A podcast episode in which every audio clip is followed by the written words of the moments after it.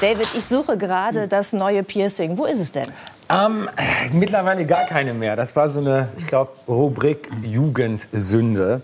Und als ich mit 19 Jahren nach New York gezogen bin, war ich ja noch nicht so mit beiden Beinen äh, im Leben und da haben wir natürlich rechts und links sich so ein bisschen orientiert und dann kam das ein oder andere Piercing auch dazu.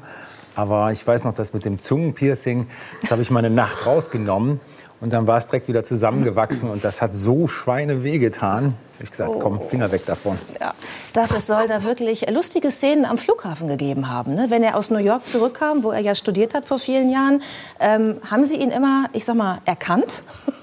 Ja, erkannt schon, aber immer in ein anderes Outfit manchmal.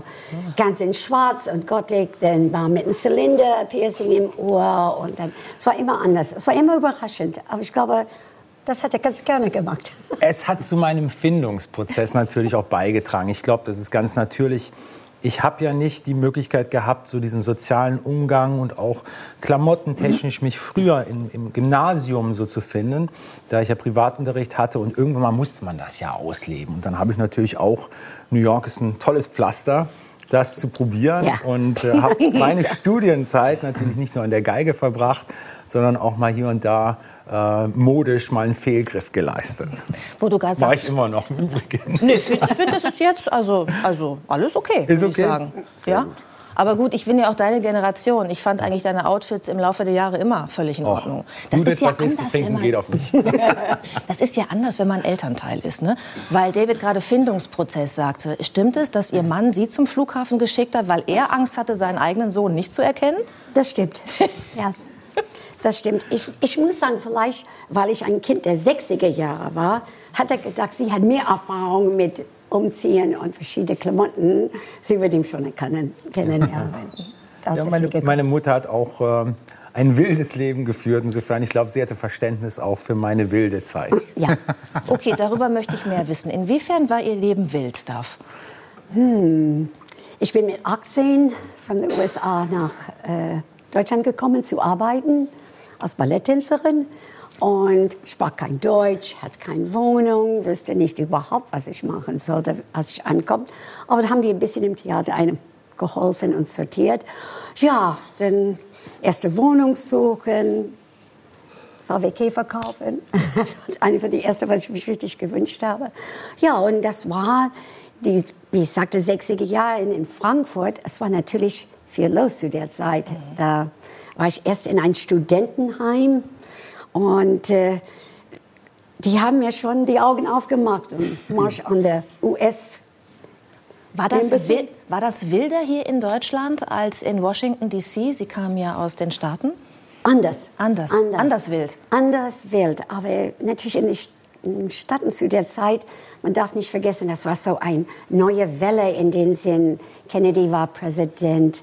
Da war die Kultur sehr groß geschrieben. Auch das Theater, die Musiker, Ballett. Es war sehr, sehr, sehr groß geschrieben. Und, äh, Jackie und- Kennedy war noch bei ihr im Ballettsaal. ja, sie war regelmäßig. Patron zu unserem Konservatorium der Zeit. okay. Aber die, die Interesse war natürlich riesig groß. Und ja, es war eine ganz besondere Zeit in den USA auch. Wie ich sagte, ich sag meiner Tochter immer, sie würde das nicht so leicht haben, hatte ich nicht in die 60er Jahren schon tüchtig mitgewirkt. Ich sehe die Ist ganze das- Zeit, dass Marius Müller-Westernhagen kenntnisreich nickt. Ich glaube, der erinnert sich auch gut an die Zeit. Ich erinnere mich sehr gut an die Zeit. Ja. Es war kulturell sehr interessant, auch, auch in Düsseldorf zum Beispiel. Es war, Ja, war also es war eine ganz andere Zeit. ja. Aber ist es nicht gut, dass ihr euch noch erinnern könnt an diese Zeit? Ja. Also ich meine, dass sie nicht im Nebel gewisser Substanzen so untergegangen verkalt ist. bin ich an Sehr Sachen. interessant. Ich erinnere mich schon. Nee. Ich weiß Ich kann eins garantieren, meine Mutter ist im Herzen, ich kann jetzt nicht für Marius sprechen, aber im Herzen so eine positive und jung, junge Frau geblieben. Ich glaube, diese Zeit der 60er, 70er Jahre, ich glaube, dass Menschen da einfach gelebt haben, das Telefon nicht in der Hand gehabt Nein. haben und Abenteuer und Erfahrungen gesammelt haben, wovon man ein ganzes Leben lang auch zehrt.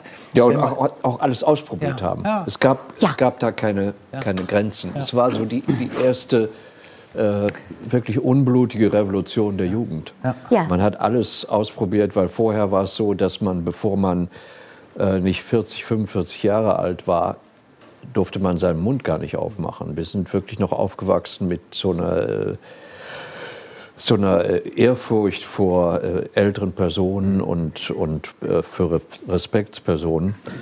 Ähm, das hat sich jetzt leider ein bisschen zu sehr in die andere Richtung entwickelt. Aber da, es war wirklich so eine Aufbruchsstimmung und, man, und es, hat, es hatte vor allem dieser materialistische Gedanke, der, der heute so äh, im Vordergrund steht, den gab es damals nicht, weil es gab für junge Leute auch keinen Markt in dem Sinne. Ja. Also hat es nur damit zu tun, was man so gerne machen würde und machen sollte. Es waren Ideale, I- andere- die, andere die, die Werte Werte, auch. irgendwie Andere der, der. Generation davor. Auch wo ich dann immer mit dem offenen Mund da sitze, wenn sie mir erzählt, dass sie bei der Rede von Martin Luther King, äh, I have a dream, die wir alle so, da war sie mit dabei. Dann denke ich Nein, auch mal, meine wirklich? Güte, Wow. was für ein Leben. Also, Ja, und das war gemeint. Ja. Ja. war Und wir haben alle gewollt. mitgeführt. Es war schon ein. Und es war zu 60 Prozent junge Leute da. Und trotzdem mussten Sie ja in dieser Zeit, die so wild war, die so, die so frei war, irgendwie auch sehr viel Selbstdisziplin an den Tag legen, ne? als prima Ballerina. Das ist ja nun auch ein, ein Weg, für den man sich entscheidet, wo man sich selbst unglaublich viel abverlangen muss. Ja, das war ein Und bei bisschen Ihrem viel, Mann ja. ist, äh, bei, ihr, bei Ihrem Mann, Gottes Willen, bei Ihrem Sohn, Dankeschön, das ist, weil Sie so unglaublich jung aussehen darf. Dankeschön, Ja, Dankeschön. also, Ihrem Sohn ist es ja auch so, ne? diese Bereitschaft, sich selbst das, das Maximum abzuverlangen. Eint euch beide das? Ist das eine große Ja. Gemeinsamkeit? Ich glaube, wir haben da sehr viele Parallelen. Ähm, meine Mutter liebt den Spaß, die Freiheit, aber im gleichen Maße fordert sie auch Disziplin und Ethik und Moral. Und ähm, Leichtsinn ist nicht etwas, was sie gerne sieht. Das tue ich mittlerweile auch nicht. Und ähm, ich finde diese Balance einfach wirklich wunderschön, weil sie einem den Spaß sozusagen erlaubt, aber dann am nächsten Tag die Arbeit auch abruft oder immer abgerufen hat am, am nächsten Tag. Also wer feiern kann, der kann auch arbeiten, so ein bisschen in der Richtig. Richtung. Und beides geht auch zusammen. gell? Ja, es geht auch zusammen. äh, Es ist auch wie alt- schön zusammen. Es geht wirklich zusammen. Wie alt bist du, David, wenn ich Ich bin jetzt darf? 41. Und ich habe es bis zum 41. Lebensjahr ganz gut in Balance halten können. Und ich habe genauso wie meine Mutter auch schon die Kerze mal an beiden Enden angezündet und das Feuerzeug drunter. Aber ich bin am nächsten Tag auch um 8 aufgestanden, habe mir eine Aspirin ins Wasser reingetan und habe gesagt, okay, jetzt arbeiten wir Beethoven. Das war nicht immer perfekt, das in dem Moment zu arbeiten. Aber es gehört auch dazu, ähm, nicht dann im Bett zu liegen und bis 5 Uhr nachmittags und sagen, oh Gott, heute gönne ich mir mal was. Ich glaube, wenn man die Einstellung im Leben hat, dass man das Leben in vollen Zügen genießen kann und darf und soll, dann muss man aber auch auf der anderen Seite die Einstellung haben, okay, jetzt geht es mir dreckig, aber ich mache trotzdem das, was mir wichtig ist und lass das nicht schleifen. Darf, Sie haben ja drei Kinder. Ne?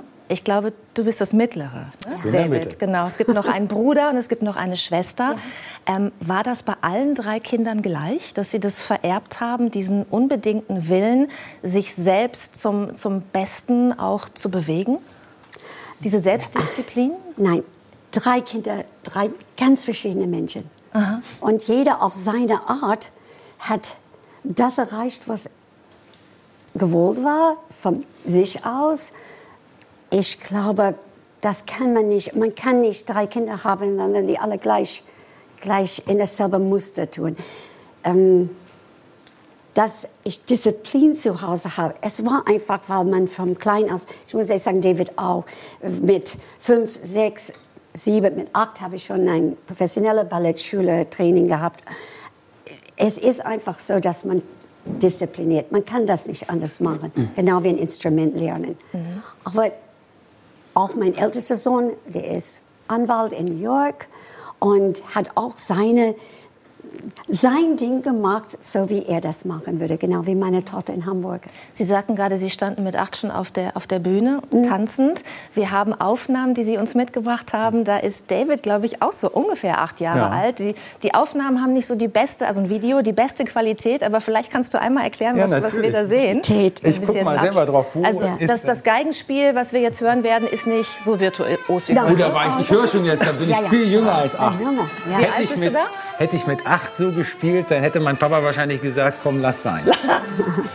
da ist schon da- besser. da schon eher, oder? Ja, ja, neun, neun. Das ist schon gut. Erinnerst du dich an diesen Moment, David, wo du da auf der Bühne standest? London, das war im Royal College of Music, Perpetuum mobile, Novacek. Und das ist gut. Das ist mit acht Jahren, das ist richtig. Aber man sieht, weißt du, im Endeffekt ist es ja so, dass natürlich gibt es Talent, natürlich gibt es Begabung. Aber das ist eine tägliche Arbeit. Und ich Harte meine, Arbeit, ne? Wochenenden, Feiertage, Geburtstage, das wird alles, ja, ja, Weihnachten, Ja, ist jeden Tag. Silvester. Dankeschön. Es ist, es ist wirklich so, dass, um das zu erreichen, und das ist nicht so dieses, ach, ich, äh, ich jedes stört mich so, dass Menschen oder Jugendliche glauben, dass Erfolg über Nacht kommt. Wenn man manche jungen Leute fragt, dass ich dann manchmal, was möchtest du sein? Berühmt. Puh, das ist schon sehr, sehr weit an der Realität vorbei. Denn etwas gut zu können, etwas besser als ganz, ganz viele andere zu, zu können, das erfordert jeden Tag Aufopferung. Aber ich, ich, äh, wenn ich mich da noch mal reinmischen darf, Bitte, ich glaube, Erfolg ist wirklich so, dass dieses Klischee über Nacht, dass das stimmt. Aber auf der anderen Seite äh, hat das sehr viel mit Arbeit zu tun. Also auf der anderen Seite ist es aber auch die, die Illusion, Ja. dass das alles so leicht ist und es muss ja auch alles so leicht aussehen. Ich habe immer versucht zu erklären, dass es so viel Talent, es ist so viel Arbeit Ja. und äh, um erfolgreich zu werden, ist es so viel Glück.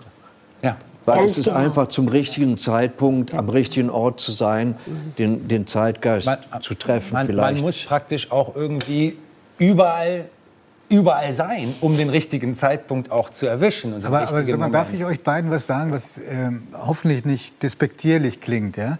Ich finde, es gehört Talent, ganz viel Arbeit und ich glaube auch eine kleine Meise gehört auch dazu. Oh, eine große. ja? Na, Also- na, natürlich. Gewisser Wahnsinn. Weil, weil äh, ich glaube, so jemand, der gehört dazu. ausgeglichen ist und zufrieden, der tut sich diese Tortur des Arbeitens Vor nicht allem im an. Endeffekt, du stehst jeden Morgen auf. Gut, ich habe jetzt heute nur drei Finger, aber jeden Morgen machst du.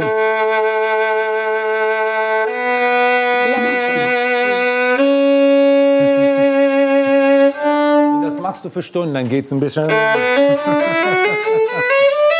Und das machst du jeden Tag. Und das mache ich seit 36 Jahren. Jeden Tag. Und das ist wieder Anfang. Das auch, auch wieder, auch zu, es ist auch eine Menge Unsicherheit, es ist eine Menge Kompensation, was einen antreibt dazu. Und es ist, glaube ich, auch eine Menge, ist da noch ein Weg, sich zu verbessern? Ist Ich da noch ein Weg weiter? Kann man ein den bisschen Horizont noch ein bisschen weiter verschieben? Vorne. Sonst würde man es ab, ab einem gewissen Punkt mit Erfolg und auch dann mit finanziellem Dings würd, würde man es nicht mehr machen. Das würde mich nicht interessieren. Ja. Also so, so, eine, so, ein, so ein Wahn und so ein Müssen, so ein Müssen, das gehört dazu. Ich, ich finde immer so ein, der, der größte Motor eines wirklich guten Künstlers ist so ein ganz kleiner, tief sitzender Selbstzweifel. Immer. Nie, nie wirklich alles geschafft zu haben, alles erreicht zu haben.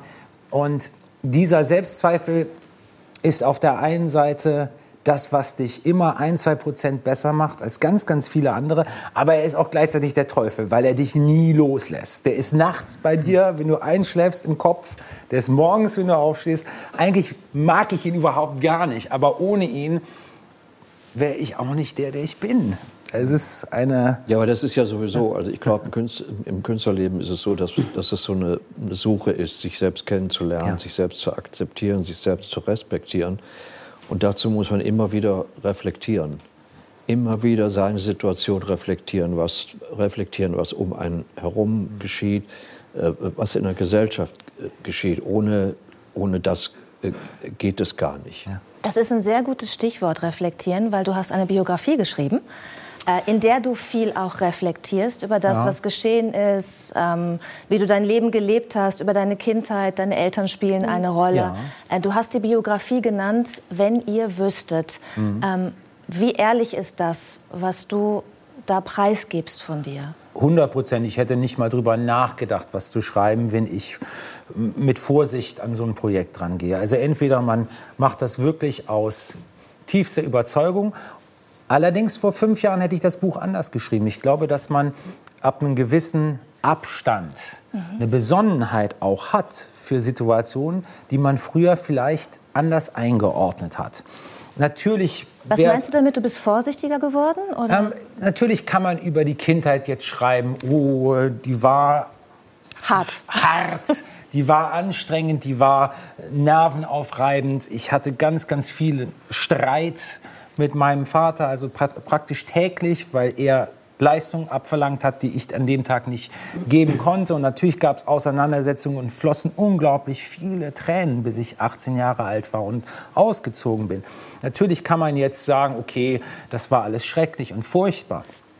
Aber mit Besonnenheit meine ich, irgendwann mal kommst du an den Punkt im Leben, wo die Vergangenheit deine Vergangenheit ist. Mhm. Und die Vergangenheit macht dich zu dem, der du bist in dem Moment. Und auch dieses Opfer, was es sicherlich war, auch dieses Opfer ist etwas, was ich schätze, was ich wertschätze, was auch ganz ehrlich gesagt, ohne dieses Opfer wäre ich auch nicht so gut an dem Instrument. Und da muss man persönlich in die Vergangenheit schauen und auch Niemand ist perfekt. Auch mein Papa hat übertrieben. Das weiß der selber. Der weiß selber, wenn er nachts mit mir nach Mitternacht gearbeitet hat, und ich war noch sehr, sehr jung, das war nicht alles in Ordnung. Das weiß er mittlerweile. Aber er hat das auch zum ersten Mal gemacht und er hat es auf seine Art und Weise aus unglaublicher Leidenschaft und Liebe zu mir gemacht. Mhm. War das alles richtig? Ich wollte fuck no sagen. Ja. Aber war es alles richtig? Überhaupt nicht. Mhm. Aber es hat mich geformt. Es hat dich zu dem gemacht. Es hat mich geformt bist. und es hat mich auch. Bist, bist, du ihm dankbar rückwirkend? Ähm, mittlerweile, ich glaube, dankbar ist etwas, ähm, ich verstehe es. Hm. Ich verstehe diesen Moment auch, der schwierig ist. Du hast ein Kind, was unglaublich viel leisten kann. Ähm, dankbar wäre übertrieben. Ich bin sicherlich nicht undankbar und viele Sachen, weiß ich mittlerweile, hat er aus, aus dem tiefsten Herzen mit, mit viel Liebe versucht zu machen. Es kam bei mir nur in dem Alter noch nicht so an. Mhm. David, darf, darf ich ja, eine Frage an, an, an, die Mutter, weil wir natürlich das jetzt auch äh, feiern wollen, dass Sie da sind. Ähm, Sie haben das Buch ja wahrscheinlich auch gelesen, ne? Die Selbstverständlich. Ja, wie war das für Sie als Mutter? QR-Code geguckt. Genau, weil da ist nämlich noch unveröffentlichtes Material dabei, ja, Fotos und so. Ja, weil ich manchmal ja? diese alten Videos, was richtig zitterig sind und so, ja, habe ich in meine, in meine Tasche mit einem Loch in der Tasche. Man dürfte nicht in Wien in, in Musikvereinssaal. Musikvereinssaal darf man nicht mit einer Kamera reingehen. Da wird man das heißt, Sie haben Was? widerrechtliche Aufnahmen oh gemacht oh, ja. und die sind nicht veröffentlicht. Absolut. Nur Halten wir das fest. Nur. Aber meine Frage ist, wie ging es Ihnen als Mutter dabei, jetzt mal diese ganze, dieses ganze Leben Ihres Sohnes, was Sie ja aus einer völlig anderen Perspektive miterlebt haben, mal aus seiner Sicht nachzuvollziehen? Weil er, er, er, schreibt ja auch über die Kämpfe, die er hatte. Ne? Hat über die schlaflosen Nächte, über die Einsamkeit des Künstlers, ja. über die Schicksalsschläge, über den Skandal, den es gab vor einigen Jahren mit der Ex-Verlobten. Also war nie verlobt. Er war, mit, mit, mit, dieser Frau, die behauptet, ihr seid verlobt ja, gewesen. behauptet. Gab es dann ja auch eine außergerichtliche Einigung. Aber wie war Frau. das für Sie als Mutter, das, äh, das zu lesen? Ich bin ja froh, dass sie das beantworten darf. ja, sie ist ja auch nur die Mutter. ja. Ich weiß natürlich, was zu Hause abgelaufen ist. Ich weiß, wie schwierig das war. Mm. Ich finde, eine, eine Sache hast du nicht erwähnt. Man ist immer, wenn man den Kind sehr jung ist, hat man sehr viel versucht, äh, mit den Lehrkraft und mit den Leuten, wo man hingefahren sind und auch zu sehr bekannte Leute gefahren. Und David hat vorgespielt. Und jeder von diesen Leuten hat auch gesagt, das ist was ganz Besonderes. Hm. Und dann ist man geneigt zu sagen, oh je, jetzt müssen wir schon Es gibt doch kein Buch, das steht, wie, wie hilfe ich eine gifted child. Das, das gibt's nicht. Was, wie macht man das? Man hat bestimmt viele Fehler gemacht. Das, das gebe ich auch zu. Ich, auch ich. Ja, Manchmal aber habe ich das ist ja, das ist ja immer so. Also äh, die Eltern äh, machen es immer so gut, wie sie denken, sie können es machen, aber sie transportieren natürlich auch ihre ganzen Traumas, Traumata, die sie haben, Ja. auf ihre Kinder und noch ein bisschen mehr drauf. Und wir haben das ganze Leben damit zu kämpfen. Nur kann man irgendwann, richtig. wenn man einen gewissen äh, Erwachsensein erreicht hat, kann man das nicht mehr als, äh, als Entschuldigung geben. Und ich möcht, möchte auch nicht, dass es hier äh, dass es so aussieht, als würden wir jetzt jammern über unseren Beruf. Also die, die große Gnade ist ja, äh, dass wir etwas machen dürfen, äh, was wir lieben und äh, auch noch in, in, in, in diesem Maße bei, bei David oder mir, dass wir auch äh, Erfolge gefeiert haben. Natürlich hat es sehr viele Nachteile. Es sind manche Dinge, die sind einfach nicht vermittelbar. Also natürlich kann ich nicht vermitteln, wie es ist, vor, vor 100.000 Leuten aufzutreten. Wie soll ich das vermitteln? Das ist, ein, das ist eine Kraftanstrengung und ein Gefühl, die man nicht vermitteln kann. Und dann kann ich aber auch kein Verständnis erwarten von Leuten, die da unten sind und denken, der hat ein Traumleben. Der hat doch alles. Ja. Was jammert der denn? Wobei, Marius, ich glaube, dass es ähm, noch ein Unterschied ist, ob man wie Sie ein, ein, ein großer Star wird und sich auch irgendwie als Erwachsener dafür entscheidet, das zu machen, Mhm. oder wenn man als Kind auch so ein bisschen entschieden wird, dass Aber aus da diesem ich- Talent Na, das was Glück gemacht hatte, ich- wird. hatte ich. ne? Da hat mir nie einer, bis heute äh, verweigere ich mich, dass mir irgendjemand reinredet in, Ja, eben. in was ich mache. Sie waren immer im Driver's Seat, ne? Und hier Ja, war es ja kind, so, dass als du kind auch kann man es mitgemacht natürlich hast, nicht sein. Ne? Aber Ja. Diese Zäsur, die ich in meinem Leben gehabt habe, mit 18 wirklich gegen ähm, den Willen meines Vaters nach New York zu ziehen. Studium selber finanziert. Mein Papa hat Ja, aber Gar- gut, auf der anderen, wie, wie gesagt, immer zwei. Seiten. Das ist eine gute Schule für dich gewesen. super hart, aber ich habe jeden Tag genossen. Für Meine mich ich war jedes klein, jeder kleine Job, den ich ausgeübt habe, den musste ich, weil man da keine Konzerte spielen durfte für vier Ja, aber da Jahre. lernst du dann spielen. Du lernst auch vor allen Dingen mit einem Publikum umzugehen. Und so. Richtig. Und das, das kann ich heute auch keinem mehr vermitteln. Dass wir haben gespielt damals äh, einfach, weil wir spielen wollten, für nichts, in irgendwelchen äh, Clubs und zwar die ganze Nacht. Und zum Tanzen. Und dann hattest du ein Set, den musstest du spielen, dann musstest du Pause machen, damit die Leute tranken, weil da wurde verdient für den, der, der diesen Club hatte. Und dann kamen auch immer wieder welche, die wollten zum hundertsten Mal das Stück oder das Stück hören. Das ist aber eine Schule, die ich für sehr, sehr gesund Ich habe für, für Schauspieler auf der Bühne Musik so ein bisschen inszeniert, für Monologe an der Juilliard Ja. School. Da haben sie gesagt, habe ich gefragt, was möchtest du hören? Und da kam auch so ein bisschen die Affinität zu verschiedenen Musikrichtungen auch plötzlich auf mich zu. Und zwar haben die natürlich, Juilliard ist ja äh, Tanz, ist Musik und Schauspiel. Und diese Interaktion habe ich immer geliebt und immer gesucht. Wenn äh, eine Balletttänzer oder ein Balletttänzer gesagt hat, ich habe ein Rezital, ich brauche Live-Musik, weil ich immer der Erste gesagt hat, was willst du denn haben? Und dann hieß es, ja, kannst du etwas äh, von Ray Charles irgendwie eventuell machen? Und da habe ich gedacht, okay, wenn das gefragt ist, dann mache ich ein bisschen was von Ray Charles, aber hast du was dagegen, wenn ich ein bisschen Johann Sebastian Bach mit einfließen lasse? Das heißt, dass Ja. diese, dieses Crossover, für das du ja auch stehst, auch da seine Wurzeln hat. Ein, eine letzte Frage, Ja. weil die Zeit rennt immer so. Ähm, dieses Talent zu tanzen, Mario sprach auch gerade vom Tanzen bei seinen Ich, Club-Erfahrungen. be ich bewundere Tänzer zutiefst. Haben Sie das vererbt?